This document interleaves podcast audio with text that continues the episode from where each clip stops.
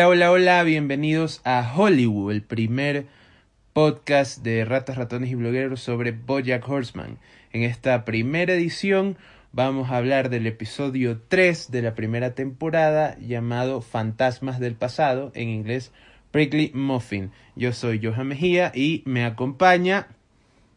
María Laura Mieles. Ah, María Laura Mieles. Este, vamos a estar en este primer episodio hablando de de, de Boyack y de cómo comienza una trama que se vuelve bastante común en el resto de la serie.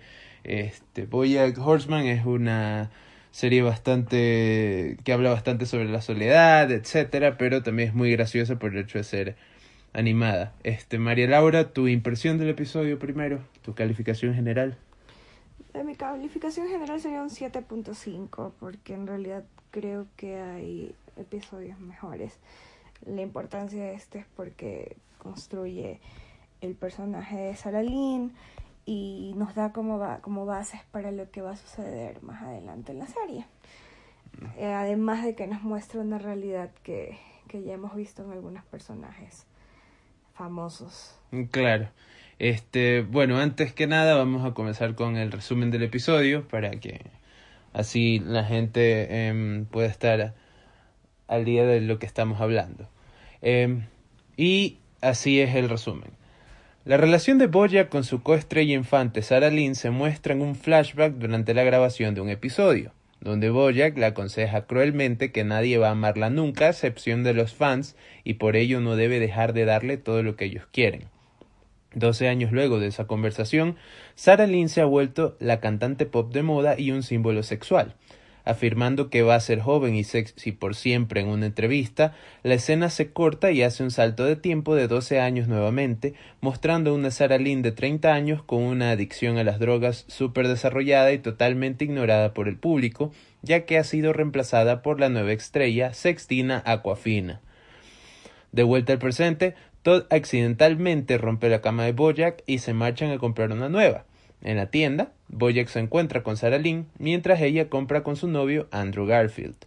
Andrew Garfield toma la oportunidad para romper con Sarah Lynn en ese lugar, enunciando que ya no sabe quién es, y por su poco éxito y esperando que romper en público evite que ella haga una escena. Sarah Lynn se bebe una botella entera llena de pastillas, se apuñala con una bayoneta con furia y defeca sobre un sofá hecho de una hélice muy sofisticada. Boyack se la lleva a rehabilitación. Durante la siguiente entrevista sobre su libro biográfico con Diane, Sarah Lynn llega a la casa de Boyack luego de abandonar el centro de rehabilitación. Le pide a Boyack que la deje quedarse en casa y él se lo permite. Él les pregunta a Diane y a la princesa Caroline si está haciendo bien. Diane sospecha que Boyack está compensando por haberla tratado mal anteriormente, a lo que él responde que no está intentando jugar alguna especie rara de fantasía de padre o resolver una culpa profunda. La princesa Caroline simplemente ignora a Boyack cuando se entera que Sarah Lynn despidió a su agente. Sarah Lynn comienza a armar fiestas salvajes en casa de Boyack, causando destrucción y caos, mientras la princesa Caroline intenta convencer a Sarah Lynn de que la contrate como agente. Diane y Todd le dicen a Boyack que deben colocar límites, a lo que el caballo responde con que solo necesita algo de amor. Para cumplir esto, Boyack intenta pasar algo de tiempo, fallando miserablemente, y le da su premio de TV Guide para probar lo mucho que se interesa por ella. Sarah Lynn le revela a Boyack que Herb Casas, el creador de Retosando y el viejo mejor amigo de Boyack, tiene cáncer de colon y le quedan seis meses de vida.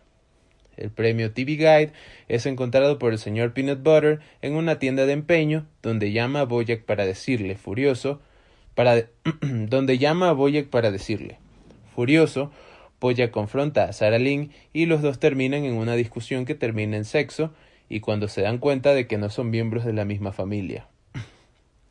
Diane y Todd le dicen a Boya que está empeorando la situación y que se ha aprovechado más de Sarah Lynn de lo que ella ha hecho con él, ya que fue quien pidió ayuda primero.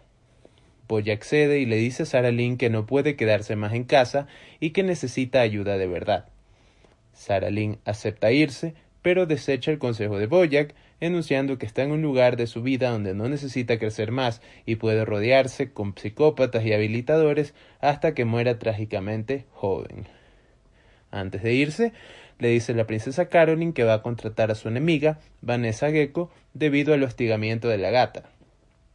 La princesa Caroline actúa sorprendida solo para revelar que todo fue planeado con el fin de ganar una entrevista con Andrew Garfield. Al final, dos paparazzis conversan sobre qué hacer con las fotos que tomaron que muestran a Boyack teniendo sexo con Sarah Lynn. Fin del episodio.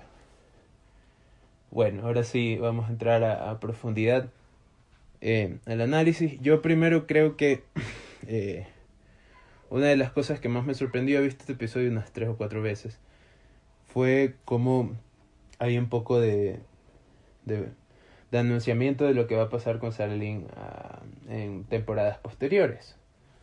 Porque ella mismo dice que se va a rodear de gente que finalmente la va a llevar hacia su muerte. Que alerta de spoiler es lo que termina pasando en, en la temporada 7. Eh, no sé qué piensas por ahí, yo creo que hay algo algo que analizar sobre Sarah Lynn. O sea, hay bastante, partiendo desde el hecho de que ella buscaba en, en Boyac, primero aprobación, segundo, no sé, una clase de apoyo o, o no sé, protección para ella tan corta edad estar iniciando su carrera en televisión. Y lo que encuentra es un comportamiento hostil, una respuesta hostil ella reacciona a eso eh, acogiendo todas las cosas que tal vez en tono hasta irónico Boyack le dice. Entonces, lo que vemos cuando ya está en el presente de ese capítulo es Sarah Lynn poniendo en práctica muchas de las cosas que Boyack le aconsejó cuando era pequeña. Cuando era pequeña. Eh, pero lo más importante ahí que me parece es que, y, y lo más aberrante para mí es que después de haber visto ese episodio tal vez unas dos veces, no recordaba o simplemente mi cerebro había bloqueado el hecho de que ellos habían tenido sexo. Claro, totalmente. Sí, o sea, para mí no, no había existido esa parte. y era como que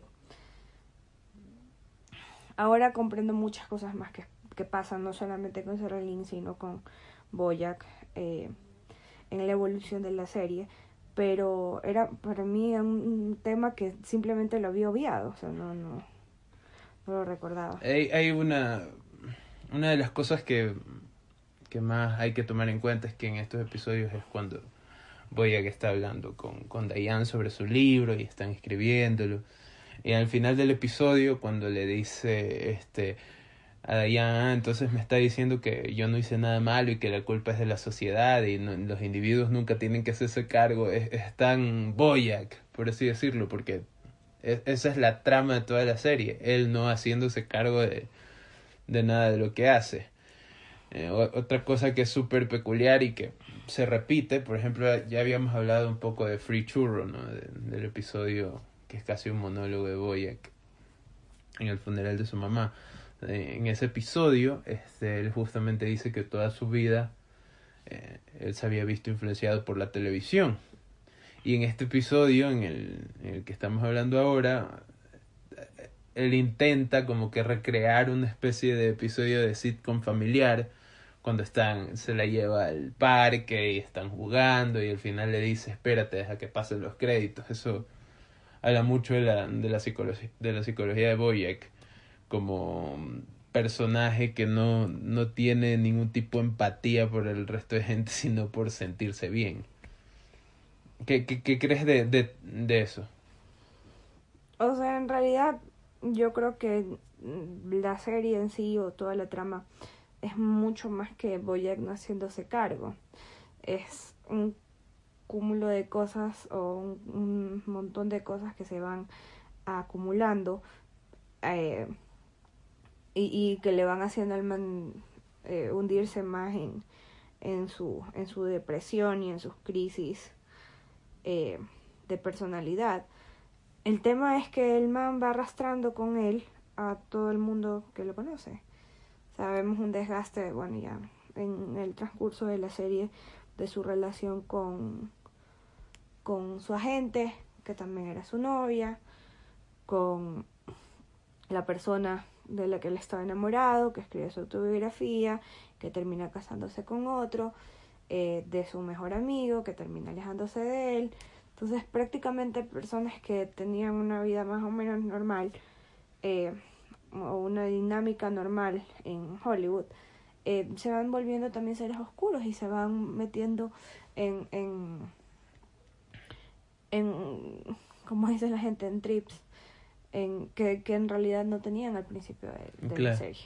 Ahorita que dices que voy a, a, arrastra a todos los los que están a su alrededor, me acordé de esa escena del episodio donde después de tener sexo con Sarelín primero, está toda ahí y lo van arrastrando poco a poco a la...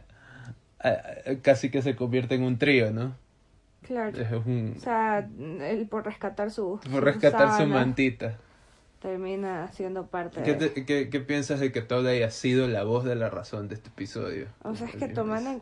Es que yo creo que el, tomando en cuenta que ya hemos visto toda la serie y todos los capítulos y todas las temporadas, yo creo que el, personaje de Todd, en lugar de tener una evolución, tiene una involución, que es en parte el, culpa o, o, producto de estar en cerca de Boyac, porque vemos que no era tan em, fuera de sí en esta primera temporada, en estos primeros capítulos, que él mantenía ciertas cosas, o sea, era, era un man alocado y todo, pero tenía ciertas cosas en orden, que vemos ya en la séptima temporada que no sucede, o sea, ya el man mm. simplemente es un bufón.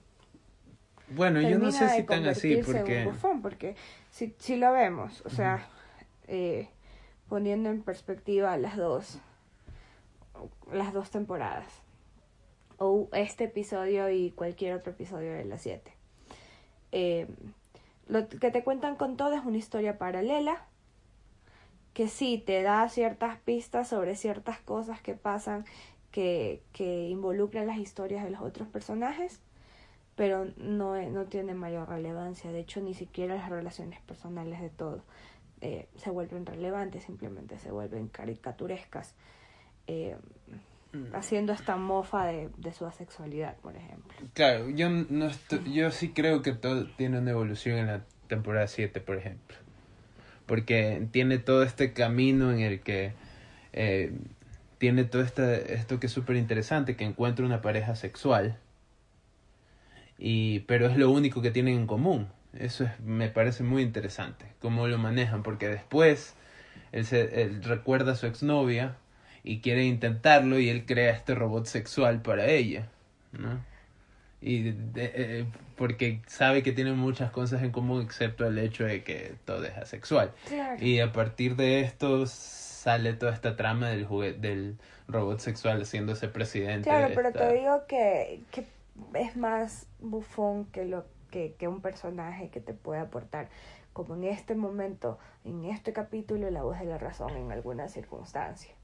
O sea, ya ni siquiera los, diálogos entre eh, Princess Caroline y, y, el man cuando tienen esta discusión en uno de los, de los capítulos eh, es tomada en serio. O sea, el hecho que son roommates por el tema del queso. O sea, son cosas súper banales que sí pueden representar una convivencia diaria, pero no te ponen al personaje como alguien con bueno en, este, este, episodio también es, creo que es una excepción porque tampoco es que todo en las primeras temporadas es, siempre tiene esta este comportamiento no, pero justamente es eso porque ahí viene llama la atención. Claro viene viene el episodio este de, Disneyland y todo eso.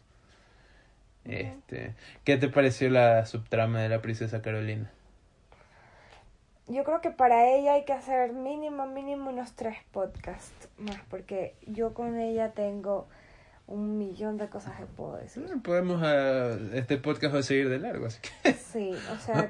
sí, que no nos cancele el internet. El personaje de ella me parece, de toda la serie, sin desmerecer el resto, el mejor logrado.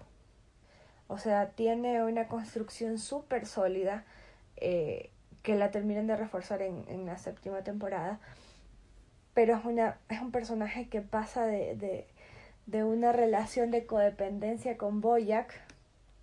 Claro, hasta que ya se sacude y dice chao. perdón, hasta que es una mujer capaz de, de, de formar su propia familia sola. Ujú. O sea, es- se, vemos un empoderamiento total de, de Princess Caroline. Pero en este, en este episodio en, en específico, simplemente ya está la casa de, de, de un nuevo cliente y cualquier otra cosa, cualquier tema ético, cualquier tema sentimental. eh, Claro, no en, en este episodio vemos a la Princess Caroline eh, profesional. Sí, sí, sí, sí, o sea, más allá de profesional o no, simplemente va detrás de lo que ¿Qué, qué, qué chiste te, te gustó más de este episodio? No recuerdo los chistes. Ninguno. No. Creo que... Creo que uno de los que más me gustó es cuando Todd le dice a Boyack, no estamos en una sitcom, esto es la vida real y entra un hurón en llamas y la música típica cómica de sitcom. Creo que, creo que ese es uno de los mejores. Eh, creo que el episodio está bien escrito, ¿no? En general, no, no, no tiene ningún, ninguna falla en ese aspecto. Creo que es un episodio sólido. Sí.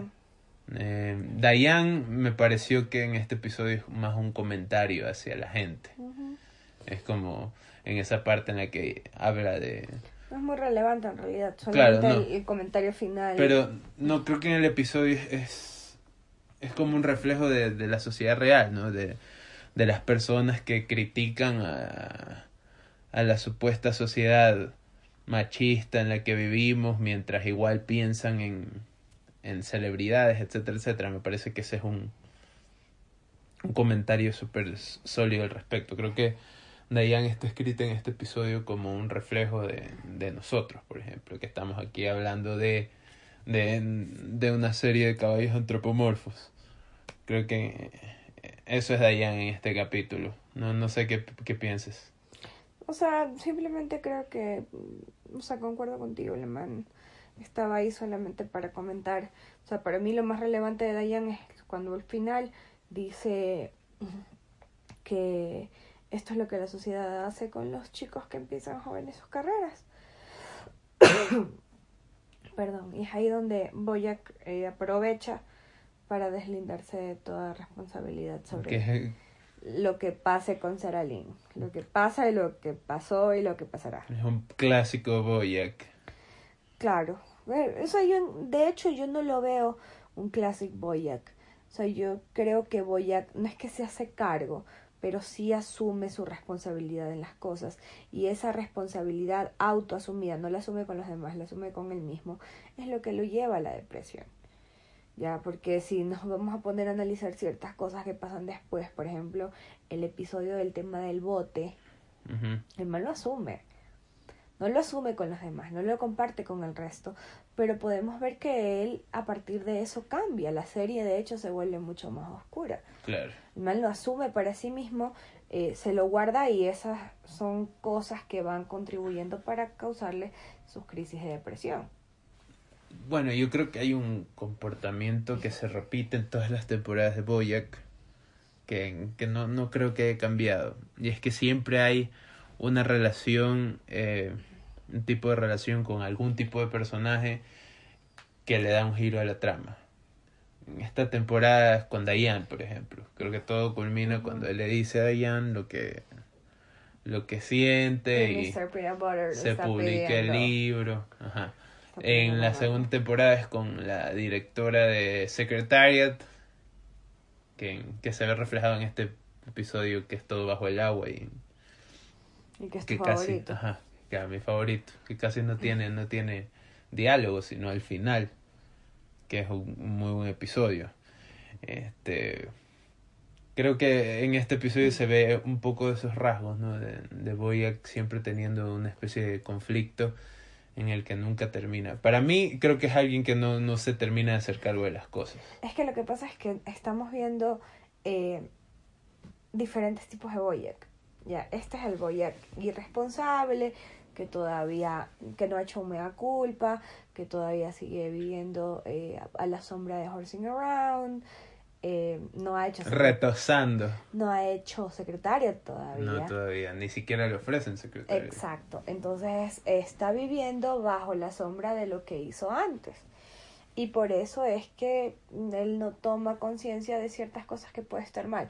Ahora, ojo, ahorita, hasta ahorita no ha perjudicado a tanta gente como más adelante. Claro, O sea, es recién estamos viendo- Proto Boyac. Bueno, aunque si tomamos en cuenta todo el canon de la serie que ya perjudicó a Herb. Eh, pero él no lo toma como tal, o sea, Ajá. él sabe que tiene cáncer, no vivió el proceso de que nosotros No, vimos. pero sabemos que no lo apoyó cuando salió del closet. Ya, pero es que por eso te digo, o sea, él tuvo que vivir el proceso de la muerte de Herb, el proceso de lo que pasa después con Sarah Lynn, el proceso de lo que pasa con los otros, eh, las otras coestrellas eh, del programa y lo que pasa con la gente a su alrededor, con el sinnúmero de intereses amorosos que él tiene, eh, eh, los otros personajes a los que él utiliza. O sea, hay un montón de cosas que sí le van cambiando el personaje. Entonces yo creo que el personaje de ahora no es que no, no se hace cargo, creo que no toma conciencia de que las cosas le corresponden eh, o, o tiene parte de culpa en esas cosas. O sea, simplemente creo que no, no todavía no se da cuenta. Tenemos un, un perro en el set. este. También creo, bueno, estábamos hablando antes de comenzar. ¿Qué te parece que es más Boyack? ¿Es más Charlie Sheen? ¿Es más Bill Cosby? ¿Es más Bob Saget? O sea, el personaje de, de Horsing Around es claramente, para mí, de Full House. O sea, Bob Saget. Ajá. O sea, ni siquiera Bob Saget en sí. O sea, puede ser cualquiera de los tres Una adultos. mezcla de los tres. Tío Ajá. Jesse. Cualquiera de los tres adultos. Es, obviamente sí lo vemos más como Bob Saget porque él fue el que se hizo cargo de sus hijas. Y bueno, todos sabemos la, la trama de esa, de, esas, de esa serie. Pero me recuerda mucho, primero por el comportamiento de los otros dos niños. eh, Bueno, acá solamente eran niñas. Y Sarah Lynn es una copia así perfecta de las gemelas. De las gemelas Olsen. Olsen. Yo lo veía más como una Stephanie. Eh, yo te digo que primero para mí es una copia de las gemelas Olsen porque uno utiliza esas mismas frases That's too trilladas, much, man. ajá, que, que, que por ser ella pequeña y por Claro, es adorable y pensemos que ella empezó la serie cuando tenía creo que unos seis u ocho meses de edad, ya era un bebé. Entonces fue evolucionando y una de las primeras cosas con las que ella entró a la serie cuando recién podía hablar, bueno, entraron los diálogos de la serie, fueron estas frases cortas que se daban en momentos graciosos y que completaban una escena Claro. y la cerraban. El punchline, siempre Ajá. era el punchline del... Entonces fue más o menos lo que pasó acá, o sea, lo que vimos en, en el inicio del, del episodio. Se estaba desarrollando la conversación con los eh, hermanos, estaban conversando, tomando el desayuno. Sorry. Salud. Ven que Sara Lynn aparece, está debajo de la, de la mesa, eh, se da este diálogo súper oscuro entre ella y Boyack, pero en el guion de la serie lo único que tenía que decir ella era que una frase así, un... That's too much, man. No me había dado cuenta de eso, que era la única... del- Ajá, tenía Claro. que decir esa frase y ya. Y ya, Entonces ajá. el adulto le ofrecía protección y se cerraba la, el capítulo. Como pasaba en Full House.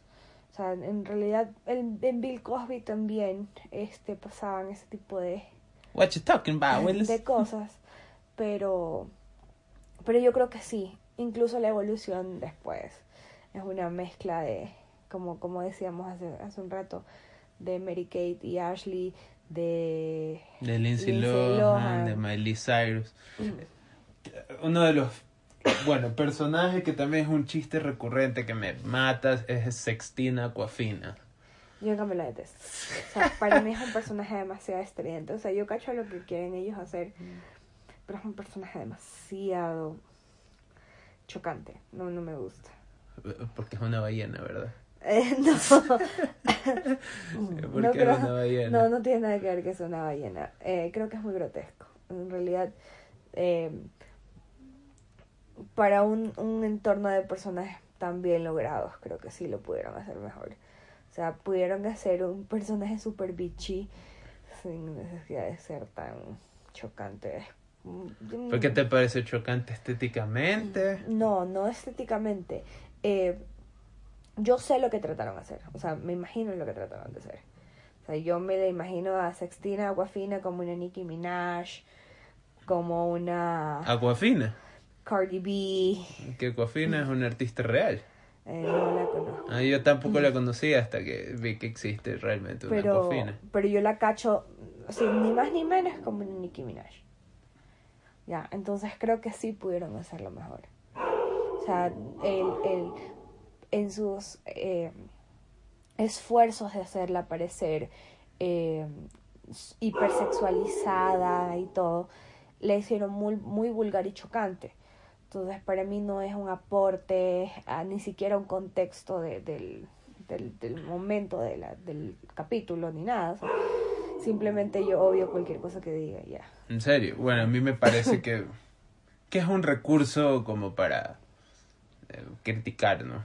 ¿no? No no me parece tampoco que haya mucha profundidad en el personaje, pero sí creo que es un recurso que está ahí. Es que aquí no lo ves. Ya lo Pero ves en el episodio ajá, del en- aborto. En el episodio del aborto deslegitima total, o sea, porque una man que, que te la han construido, un personaje que te la han construido como una man hipersexualizada solamente para llamar la atención, ni siquiera por disfrutar el, el mostrar su cuerpo ni nada, mm, porque puede hacerlo, porque quiere hacerlo, sino porque quiere atención. Claro. Bueno, en- en- Te la han construido como un personaje es totalmente vacío.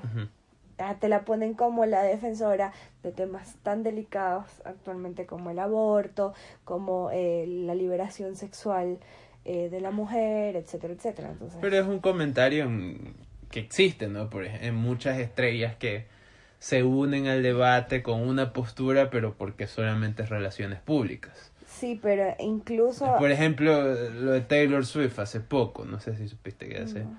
eh, hace- Taylor Swift nunca había hablado de, de cuestiones políticas, jamás, ¿no? De hecho, por el hecho de que toda el- gran parte de su fanbase sea de, de- del centro de, de Norteamérica, es decir, donde el country tiene sus orígenes y tal, le había hecho que se resguarde frente a, a- a Votantes de Trump. Ajá.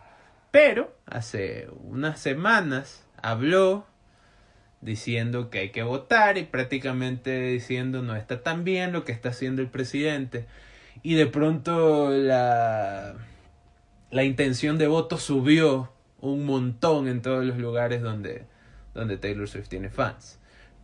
Por un lado, sabemos que Taylor Swift no es que sea alguien, o al menos nos ha dado la idea de que no es alguien que tiene un, un, un background en el que diga este comentario o, o se meta en estas cosas. de conciencia social. Exacto, yo creo que sí es más relaciones públicas y yo creo que Aquaf Sextina Aquafina en, en Boya que es, es una especie de crítica a eso. ¿no? Al, al- O sea, es que creo que ni siquiera está tan bien construido el personaje como para para tú pensar tomarlo, eso. ajá, tú. tú tomarlo como una crítica o como una sátira a ese tipo de, de celebrities. Porque, por ejemplo, eh, también lo otro que pasó con la, la actriz esta de Girls, que resulta que estuvo, que hizo campaña en el 2016, eh, Lina Dunham, que hizo campaña en el 2016 por Hillary Clinton, para después de, demostraron que ni siquiera estaba empadronada para votar. O sea que todo fue una, una movida de relaciones públicas. Yo creo que por ahí se podría ver a Sextino Cofina como un comentario a eso. Pero bueno, en este episodio es más como el- un, un comentario a todos los artistas Sí, son contra- perecibles. Es más un, un contrapunto o el reemplazo de, de Sarah Lynn y, Claro, y de y- ahí no evoluciona. Claro, Pero eh, te pero- digo que el personaje en sí, la construcción de ese personaje sí me choca. O sea, creo que para el resto de... Incluso el mismo este, que es la copia de Ryan Seacrest. Eh, Ryan Secret Type. ya, este... Pero eso, eso es. está, está, Está mejor ajá. construido. Obviamente tiene cosas de Ryan Seacrest, pero ya, pues ya. Es un tipo como Ryan Seacrest, literalmente. Está muy, súper, súper, este, exagerado. Claro. Ya, pero incluso está bien hecho, pese a ser una exageración.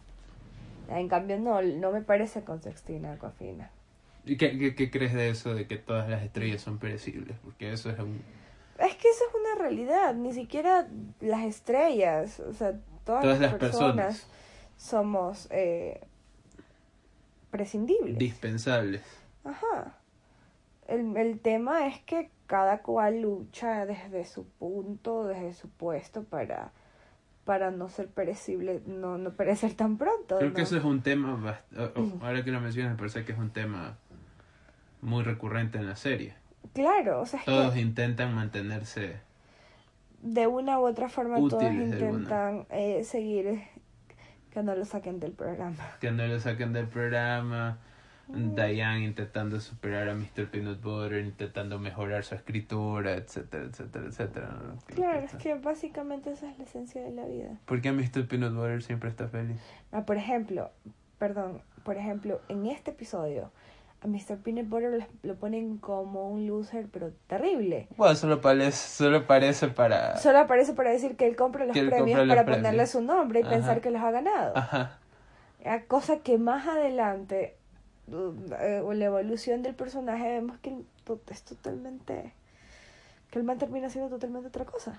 Sí, o sea, de otras cosas, pero lo mismo, ¿no? Porque- O de sea, hecho, ahí man- en la nueva temporada, este episodio de Halloween, vemos que él se da cuenta que nunca cambia. Pero es que, a ver, estamos hablando ahí ya de, de su de su situación sentimental, de su tema emocional y qué es lo que con lo que él lleva sus relaciones eh, amorosas. Pero yo te estoy hablando del Mr. Peanut Butter en general, o sea, de la impresión que te da el personaje, la primera impresión. Si tú eres una persona que recién que va a ver Boyack Ujú. y no has visto la primera temporada, no ves el mismo, y ves la segunda, no ves el mismo peanut butter en la segunda que en la primera. Ya.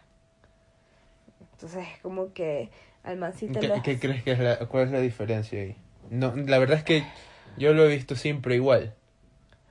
No sé cuál sería la diferencia. O sea, por tú ves. ejemplo, yo aquí me, me, me pareció súper súper gracioso porque, Ujú. por ejemplo, a Mr. Peanut Butter siempre te lo presentaban eh, para mí, mi, mi, mi, mi opinión, como un tipo que no, no planificaba nada, no pensaba hacer las cosas, pero sin embargo todo le salía bien. Ya, o sea, se tenía el peor comportamiento, el más tonto y, y las cosas le salían bien. Me llaman con muchísima suerte. Y súper querido por la gente, tenía también su serie con, con cierta Claro. fama. Que era una sitcom Y, también. y el man simplemente mm, sin preocuparse por qué dirán los demás de él. O sea, un tipo totalmente despreocupado, con muy alta autoestima Como un, como un perro real. como un perro real, pero con muy alta autoestima. Ese es más el término que estaba buscando. Pero aquí vemos en este fragmento súper chiquitito del episodio que el man, este, básicamente va a las tiendas de empeño a ver si hay algún, algún premio y les pone su nombre. Ah, me imagino el señor Peanut Butter Y comprando un ITV. Y eso es una señal súper, súper grande de falta de autoestima, porque necesitas la validación de un premio que ni siquiera te lo has ganado. La verdad es que no, no lo he visto, sí, pero sí tiene mucho sentido. Entonces se lo plantean de, de una forma súper diferente y a medida que van pasando las temporadas, el man incluso es mucho más ganador. Claro, o sea, bueno, está esa temporada en la que pierde todo y tiene que irse casi que a ser mesero. Claro, pero Este, sabemos cómo termina. ¿qué piensas de, de, de cómo le dan la personalidad a los animales? Porque, por ejemplo, el señor Peanut Butter es como un perro real, que cuando tú llegas a la casa te mueve la cola, te salta encima. Él de hecho lo describe así cuando está en la casa y Diane llega, ¿no? Dice, me vuelvo loco cuando llegas a la casa. Y eso me parece gracioso porque los perros son así. Y- O sea, sí les dan ciertos yo- rasgos claro. del animal que interpretan, pero, por ejemplo, en el caso de Boyack no. En el No, caso no de creo que los caballos tengan depresión. En el caso de Boyack yo creo que se limitó simplemente a los dos primeros episodios o el primer episodio en donde sí le daban ciertas cosas este propias de su y todo. ajá exacto pero ya no o sea, es, es totalmente un, un ser humano con cabeza de caballo Bu- Claro, bueno, a excepción de que puede tomar mucho alcohol, pero antes de irse, antes Claro. claro pero todavía es un ser humano con cabeza de caballo no Creo así- que yo pensé. mira eh, que que Ajá. lo mantuvieron hasta las primeras temporadas eh, a, a Princess Caroline. Ella sí tenía ciertas cosas que se lamía y cosas de gatos y, y caía de cuatro patas y todo. Claro, pero- en este episodio cuando escala y se cae, cae en las cuatro patas. Exacto, pero ya vemos que lo va perdiendo en las demás Claro, temporadas.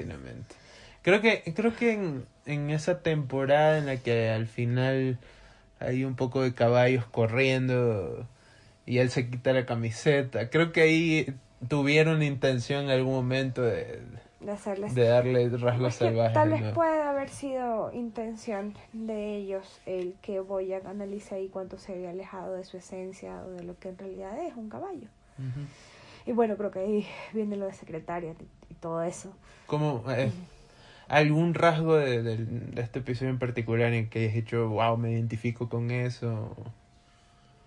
No, en realidad me gustaría identificar. Con me gustaría poder que- decir me identifico con Sara o con Boyack, con la plata que tiene, pero no. no. Por ejemplo, yo me identifiqué un poco con, con Diane y con Todd, que son como que los psychics de lo, de, de lo que está pasando principalmente. Con Diane en el hecho de que ella es bastante cínica, ¿no? Porque tiene esta actitud de que no me importa lo que pasa en estas banalidades, etcétera, etcétera, pero sin embargo está casada con un tipo famoso y le está escribiendo el libro a otro tipo famoso y critica a los famosos. Es como ese cinismo que a veces muchas personas tenemos, ¿no? Por, por Claro. intentar eh, parecer algo diferente a lo que somos en realidad. En realidad no lo había visto desde ese punto, no, no me había puesto en los zapatos de los personajes.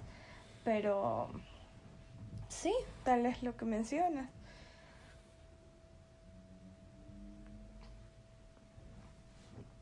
¿Eh? Ok. Este... No sé qué más, si alguien tiene algo más que decir.